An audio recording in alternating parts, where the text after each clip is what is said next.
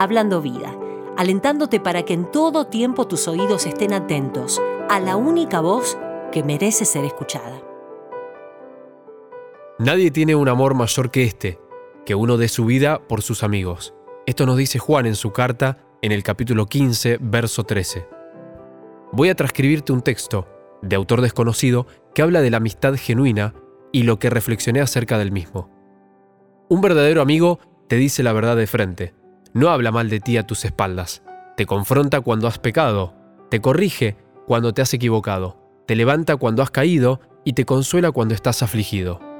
Ora por tu debilidad y está contigo en cualquier adversidad.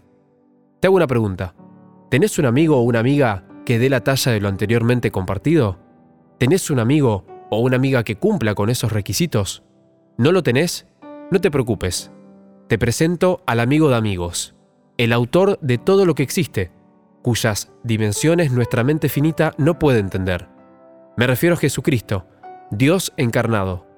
Él dio hasta la última gota de su sangre en el Gólgota para que vos puedas tener potencialmente su amistad, su presencia, su gozo, su paz, vida plena en este plano y una eternidad bendita. Te formulo una pregunta. ¿Lo has recibido de manera personal? Si no lo hiciste, por favor hacelo. Repetí en voz alta lo siguiente. Señor, soy un pecador.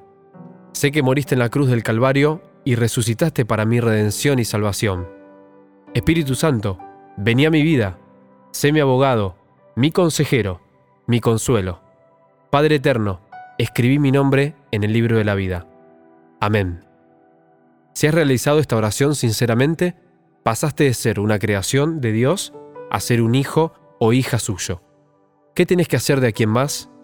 Buscarlo cada día orando y leyendo la Biblia, para que se te revele su persona, hacer su voluntad y congregarte en un lugar donde se predique el Evangelio sin adulteraciones.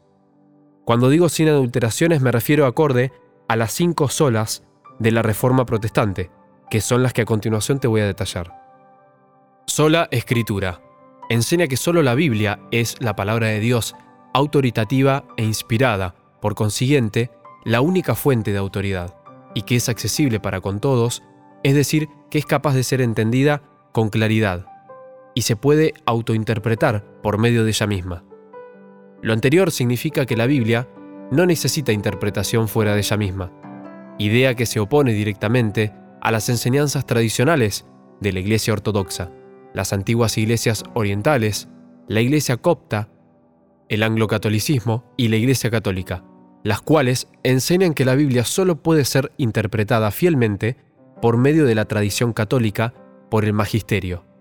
A la sola escritura a veces se la llama el principio formal de la Reforma, puesto que es la fuente y norma para el principio material de sola fe. Sola fe es la enseñanza que dice que la justificación se recibe solo por la fe, sin ninguna mezcla ni necesidad de buenas obras, aunque en la teología protestante clásica, la fe salvadora siempre se evidencia por las buenas obras. Sola gracia es la doctrina que sostiene que la salvación viene solo por la gracia divina o gracia de Dios, es decir, por un favor inmerecido, no como algo que el pecador haya conseguido por sus propios méritos. Solo Cristo, enseña que Jesucristo es el único mediador entre Dios y el hombre, y que no hay salvación por medio de ningún otro. Solo a Dios la gloria. Enseña que toda la gloria es solo para Dios, puesto que la salvación solo se lleva a cabo a través de la voluntad y acción, no solo el don de la redención todo suficiente de Jesucristo en la cruz, sino también el don de la fe en esa redención, creada en el corazón del creyente por el Espíritu Santo. A manera de conclusión, si te dispones a hacer las tres cosas que anteriormente detallé, vas a tener, a partir de su presencia en tu vida, bendición, gozo, paz, propósito para tu existencia y cuando te toque partir de este mundo, vida eterna. Hablando vida, acercándote al mejor amigo que podrás conocer en tu vida.